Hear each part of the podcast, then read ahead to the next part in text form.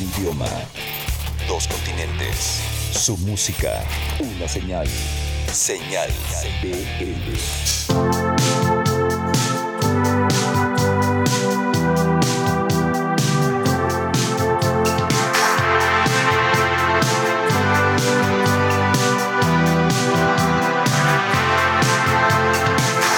Qué difícil se ha vuelto esta forma de ser, tomar todo a la ligera y desaparecer. ¿Cómo no iba a afectarte tanto tiempo sin ver lo real que es la soledad? en cada amanecer. Cuando te escondes en lo oscuro de la noche, en un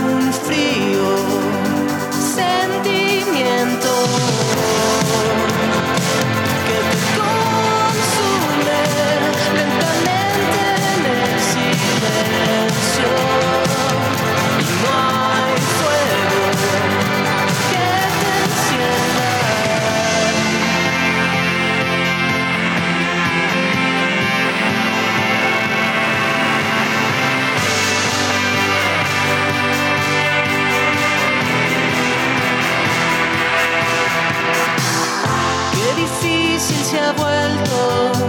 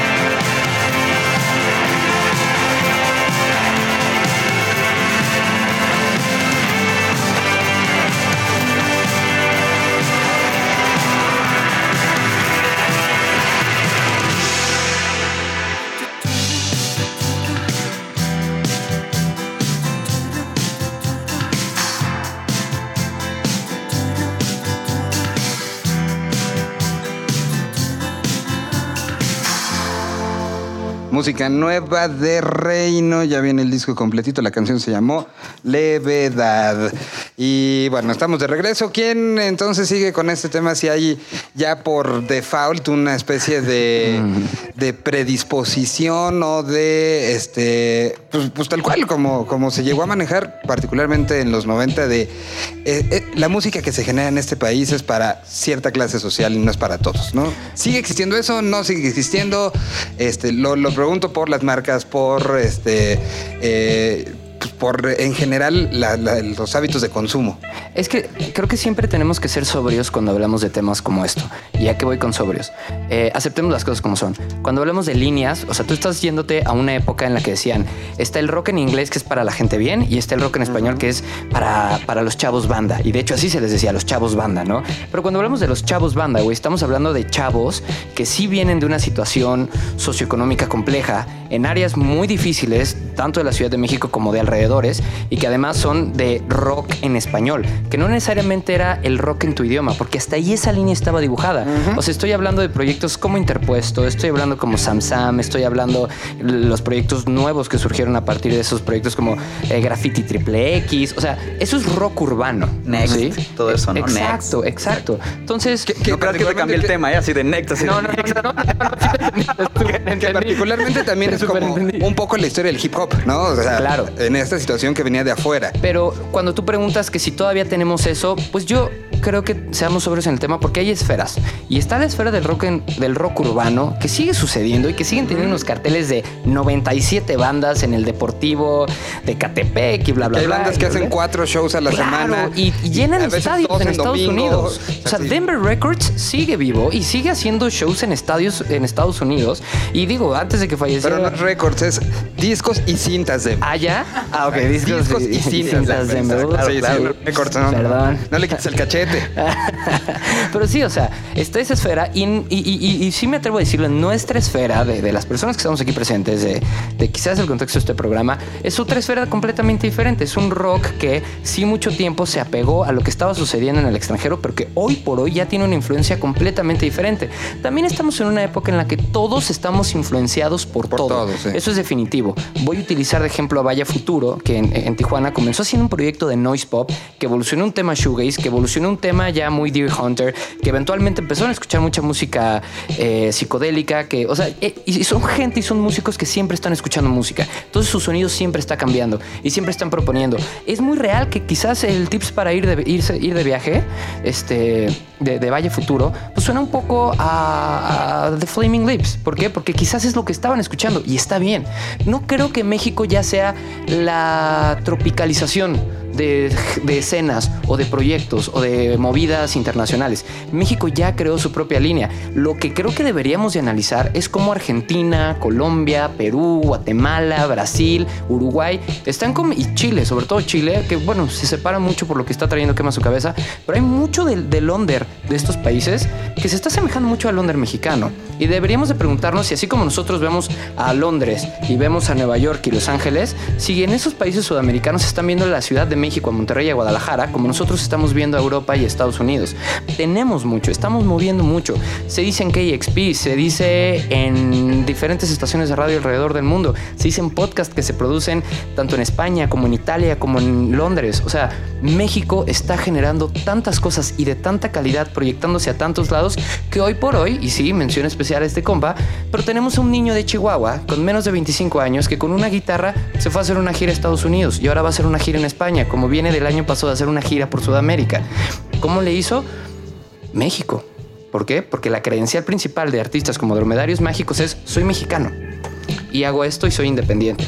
En todos los países extranjeros son, ok, quiero ver qué haces, vente. Eso es creo que un poco lo que estamos viviendo ahorita. Y, con- y contestando la pregunta de Miguel, que si puede ser más complicado presentarle a los medios de comunicación una banda mexicana que una banda internacional, podría ser. Es la, es la- Sí, sí, sí, sí. Esa es la, la- la pregunta, ¿no? O sea, O, a una empresa para Exacto, una- esto, o a este, o, al público en general, ¿no? definitivamente sí es más complicado, ¿no? Eh, decirle, ¿sabes que Esta es una banda nueva de Morelos que se llama Valsian, a que le digas, mira, esta es una banda nueva de Seattle. Te dicen, ay, a ver, y está generando. Creo que sí hay una, todavía hay, un- hay una Todavía existe, diferencia. sí. Y, y siempre pongo un ejemplo de, que me imagino que todos, aunque no lo queramos decir públicamente, todos vimos Titanic, ¿no? Aquí en, esta, en- ¿o no viste Titanic? A mí me da orgullo. Ah, decir bueno, bueno. Que cada diciembre la veía en Ah, Canal bueno. 5. Le- Les cuento lo de Titanic porque creo que cuando todos fuimos al cine a ver Titanic o la vimos en el Canal 5, sabíamos de qué se trata Titanic. Sabíamos que se va a hundir el barco. O sea, no iba a ser la sorpresa de, uy, la libró, ¿no? Sabíamos que no. ¿A qué voy con esto? Que cambio la historia. Exacto. Esa, esa- esa es, esa es la clave. La, la clave es saber contar una historia. Y creo que las bandas mexicanas tienen que aprender a contar su historia para que los medios también se interesen en contar, esa, en contar esa historia. La historia de Apolo es tan fascinante como una de Led Zeppelin hace muchos años, ¿no? La historia de Dromedarios, la historia de, de los mismos muchachos de Valsian, lo que logró, lo que logró Austin. O sea, de repente si lo oigan, amigos de las revistas, llámese Indie Rocks, Warp, eh, Rolling Stone, eh, todas ellas, es- ayúdenos a contar esta historia, ¿no? Yo tengo esta historia y creo que depende mucho de cómo cuenten la historia, eh, puede crecer también nuestra, nuestra música. Eh, Nada más que vuelvo al tema que estábamos platicando anteriormente, la inmediatez. No hay el tiempo para que alguien diga, oye, me fascina Vaya Futuro, cuéntame un poco de esa historia de Tijuana, esto, etcétera, etcétera. Sino que tienen que hacer una nota de, ah, una banda de Tijuana, bla, bla, bla. La abri- abrió, con, abrió a tal banda, listo. Creo que está mucho en nosotros que trabajamos con artistas o en la industria en contar una historia, ¿no? En, en- sabemos que el Titanic se iba a hundir, Claro. hay que saberla contar, hay que poner la clase ¿cómo se llama? Jack se enamora de la rica, bla, bla, bla, la historia, y oh, qué drama. Y la orquesta toca, etcétera, y se ve todo bonito. Estamos ahí viendo Titanic. Me vas a hacer llorar. qué, bueno que, qué bueno que no te dije de- que me dijiste, ¿cómo que se muere Jack? ¿Se hunde? Chavo, para ti es, es el que no ha contestado. Sí, tal esta- cual creo, igual que los colegas y sobre todo creo que a pesar de que ya hemos perdido un poco la el malinchismo, como sea que se llame, eh, que ya no lo veo tanto, sí creo que de repente los músicos les está faltando una profesionalización del asunto, porque de repente llegan conmigo, por ejemplo, y de que casi casi, ¿dónde deposito mi dinero para ser famoso? Y no es tan sencillo, y aunque así fuera, siempre pregunto, ¿y estás listo para ser famoso? Porque si tú llevas menos de un año tocando, no creo que controles el escenario como debes hacerlo, porque este es, eh, lamentablemente, muchas veces solo tienes un tiro, ¿no? Entonces, eh, lo dijo Eminem, ¿no? One shot. Y si no aprovechas, si no aprovechas ese one shot, se acabó. Entonces, eh, pues sí, mira, puedes poner aquí tu dinero y vas a tocar en el Vive Latino, te va a ir, en- no porque cueste, sino puedes poner en, en prensa, en medios, en publicidad, todo, y eso te va a llevar al Vive Latino, pero estás listo para el Vive Latino porque tocar en el Vive Latino abriendo un escenario con tres personas, pues no es precisamente haber triunfado, ¿no? Entonces, eh, es muy importante que de repente los músicos lo tengan claro y como dice Malfi, tengan una calendarización, sepan que, que hay épocas para lanzar ciertas canciones o eh, no, de repente me llegan con canciones increíbles, pero muy, muy prendidas en diciembre y estaría más chido que hubiera salido en verano. Y de repente ese tipo de cosas como que siento que eh, yo entiendo, pues por del lado del músico, las ganas de, de mostrar lo que estoy haciendo, pero también hay que dejar que los que ya llevamos más ex- experiencia de este lado, pues pongamos un poco ese camino y vayamos siguiendo esa, esa línea, porque si no, pues nadie lo logra, ni tú lo haces bien porque sabes que te estás poniendo el pie, como dice Malfi, ni, eh, ni el músico trasciende como espera, porque no se hicieron las cosas como se debían. Exacto. e- e- Esa parte de la paciencia creo que es algo que hay que ¿Qué? trabajar. ¿Cómo se llama eso? ah, paciencia. Ok, qué bueno que lo mencionas, Miguel, porque a veces los músicos no la tienen. Exacto, ¿no? Ni, ni los músicos ni también, eh, eh, ahorita si quieren platicamos un poco, todos de una u otra manera han estado participando para algún medio y esa parte también de la paciencia de el quiero tener muchos likes o ahora esta parte de quiero ser influencer, tanto del músico como del lado del medio, está haciendo que el contenido se, se- se disperse y, y lo que importa es nada más el quiero que me inviten a mí a Claro. tal lugar gratis y echarme dos chelas. ¿no? O sea, estar aquí no me va a hacer famoso. no, no, definitivamente Ay, no. sacando fotos, carajo. Vamos con música también de este 2018. Esto es algo de Monterrey que se empezó a hacer en pues, prácticamente en su en cuartos y esta es la primera vez que trabajan más en un estudio. Es Young Tender, la canción se llama Tokio y es parte de lo nuevecito de esta banda de Monterrey. conocer Tokio contigo. Recuerdo que decías que de otra forma no tendría sentido hasta que llegó el día que lo habías decidido. Sabías lo que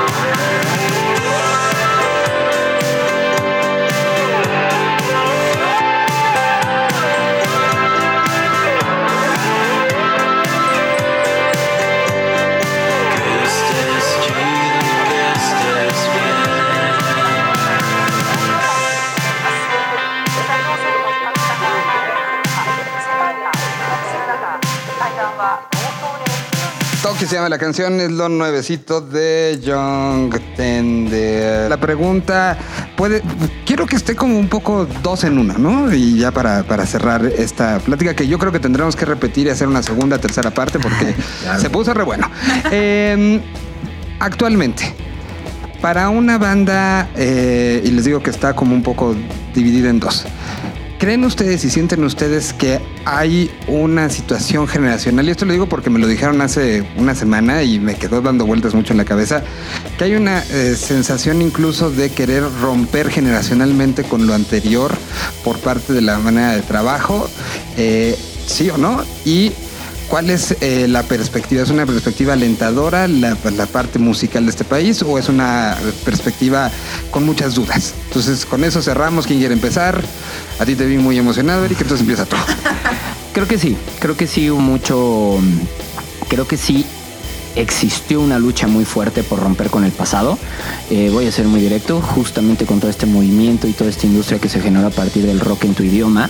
¿Por qué? Pero eso ya es muy, muy pasado, ¿no? Sí, sí, sí, sí, sí. Pero también estamos hablando de 3, 4, 5 años atrás que comenzó toda esta lucha y por eso digo que se ha ido disolviendo y que también se ha ido superando. Pero sí comenzó con una lucha de, a ver, teníamos gente que se vestía con chaqueta de cuero, que se vestía de una forma específica como se vestían todos para subirse a un escenario y presentar su música, ¿vale? Y de ahí de repente empezamos a tener morros que ya no se vestían así. Y que ya no era, ¿cuál es tu sueño? Ser una estrella de rock and roll. Eh, sus descripciones eran, pues comer pizza con mis amigos y jugar FIFA y hacer rolitas en mi cuarto. Entonces de repente empezamos a tener estas bandas despreocupados como O Tortuga, como los Blenders, como Hawaiian Gremlins, como todos estos proyectos que no lo hacían porque no querían ser famosos, o sea, o sea, sin querer ser famosos.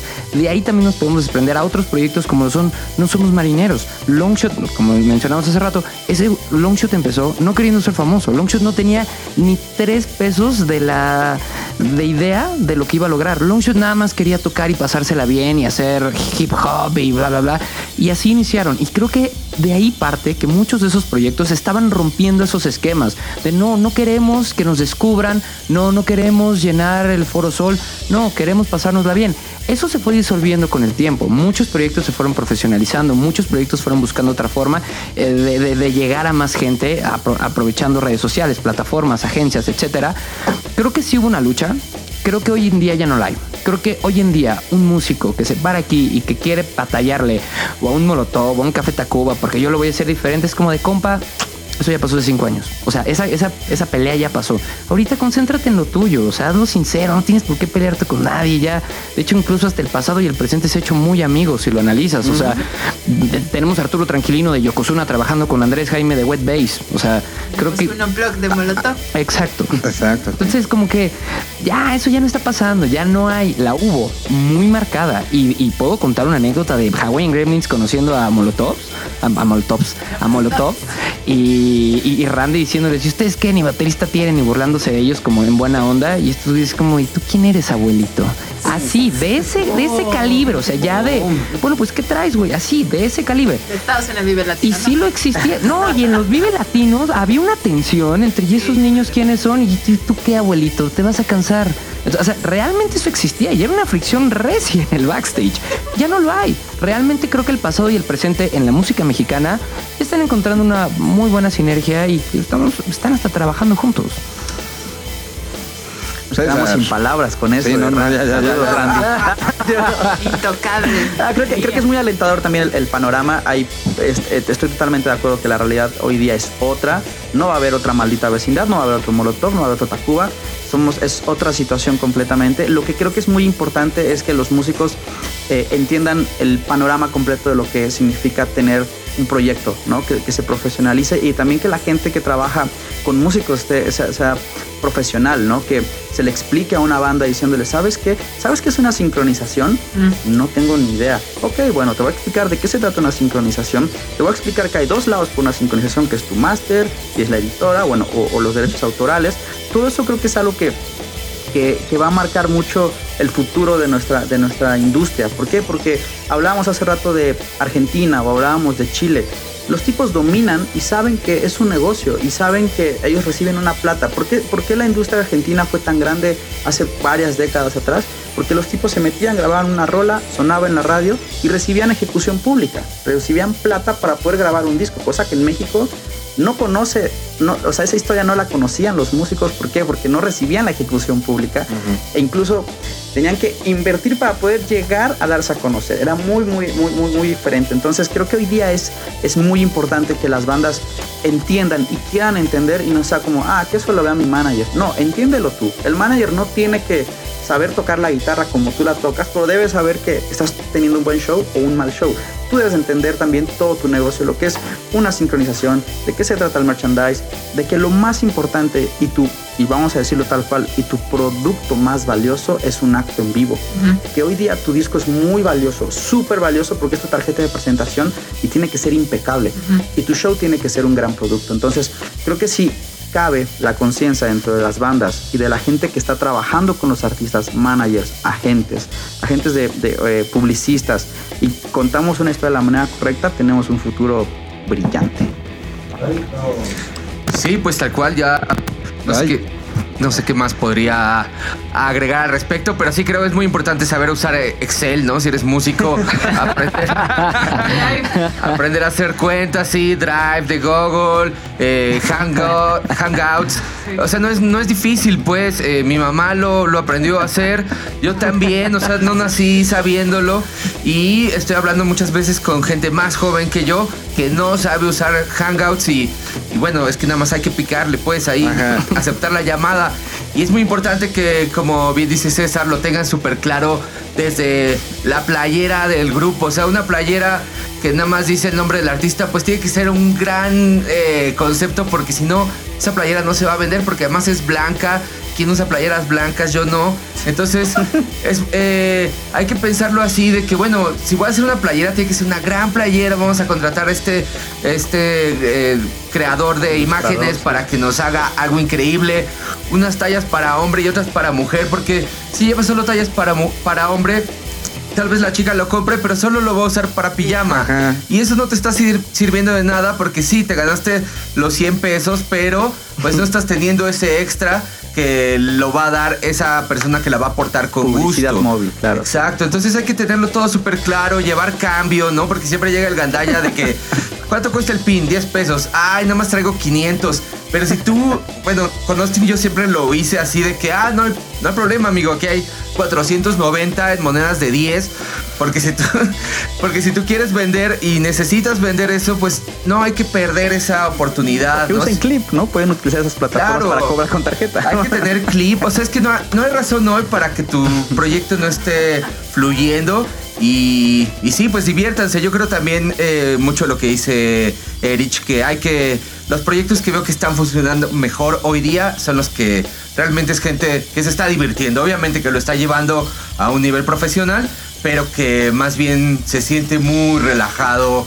La comunicación, la forma en la que lo hacen, hasta sus propios shows, ¿no? Son realmente divertidos. Y si tú te llevas a casa eso, pues ya tienes eh, a un fan. Y sí, clávense con la idea que nos comentaba César de crear una historia. Eh, es muy importante que cuando yo esté en un café, en una chela, en donde sea y esté con un amigo le pueda poner un- una canción, le pueda dar un preámbulo. Es distinto que la canción solo suene a que le diga, mira, esta banda es Balsian, son una pareja de, de Cuernavaca, han hecho todo esto y ahorita están presentando este nuevo track que además le van a abrir a Garbage. Ya tengo más ganas de escucharlo que si solo sonó, ¿no? Ok. Sí. Mal fin. Ay, Dios. Es que sí, ahorita justo eso de Garbage me acordé de que mi primera carta de presentación con una de mis bandas, que es Vaya Futura, es y masterizaron en Abbey Road y todos, ¿qué? Y ahí está la nota. Pero bueno, eh, ese es un caso aparte. Yo creo que ahorita, regresando a la conclusión, sí hay un grave problema en el que las bandas se dan cuenta que el abismo es infinito. Y cuando tú llegas a un- una aventura nueva, un paso hacia adelante, un escalón hacia arriba, y te puedes dar cuenta que te puedes cae- caer, y te puedes pegar, y te puedes romper la nariz, y te puedes quedar aplastado ahí, el chiste es que lo hagas. Y que te des cuenta que es un, es un terreno muy, muy, muy, muy moverizo. Nada es seguro, nadie es tu amigo, ni tu manager es tu socio. Nadie te va a ayudar porque al final del día, honestamente, quien tiene que vender ese proyecto eres tú mismo. No puedes esperar que los demás te resuelvan la vida. Entonces tú tienes que aventarte a este vacío a ver qué pasa. Aprender de los errores de los demás, aprender de tus propios errores, darte cuenta que todos los movimientos que estás dando los estás dando en falso porque alguien ya te criticó que lo hiciste mal. Pero al final del día, quien sobrevive y quien es ahorita, por lo menos las personas que están representando la, la escena musical mexicana, son aquellos que ya se cayeron en el lodo seis veces, que ya aprendieron de otros, que ya los regañaron miles de personas, que seguramente les deben muchísimo dinero porque alguien les vio la cara. Y al final del día están ahí, están parados y están fuertes y tienen su bandera de cómo hacer las cosas, o por lo menos a ellos cómo les funcionó. Entonces creo que es muy difícil en esta generación, sí, porque hay un mar de gente que tiene, perdón, mar de gente que tienes que aventar de un lado a otro, pero también lo bueno es que tienes justo áreas de oportunidad que nadie ha tocado pero que te tienes que arriesgar para hacerlas. Funciona, si no funciona, pues ni modo, te duermes y despiertas al día siguiente y a ver qué se te ocurre. Pero si sí funciona, ahí está la clave. Ese es el antes y el después. Por ejemplo, con No Somos Marineros les funcionó con el merch. Ahí estuvo, ese fue el momento.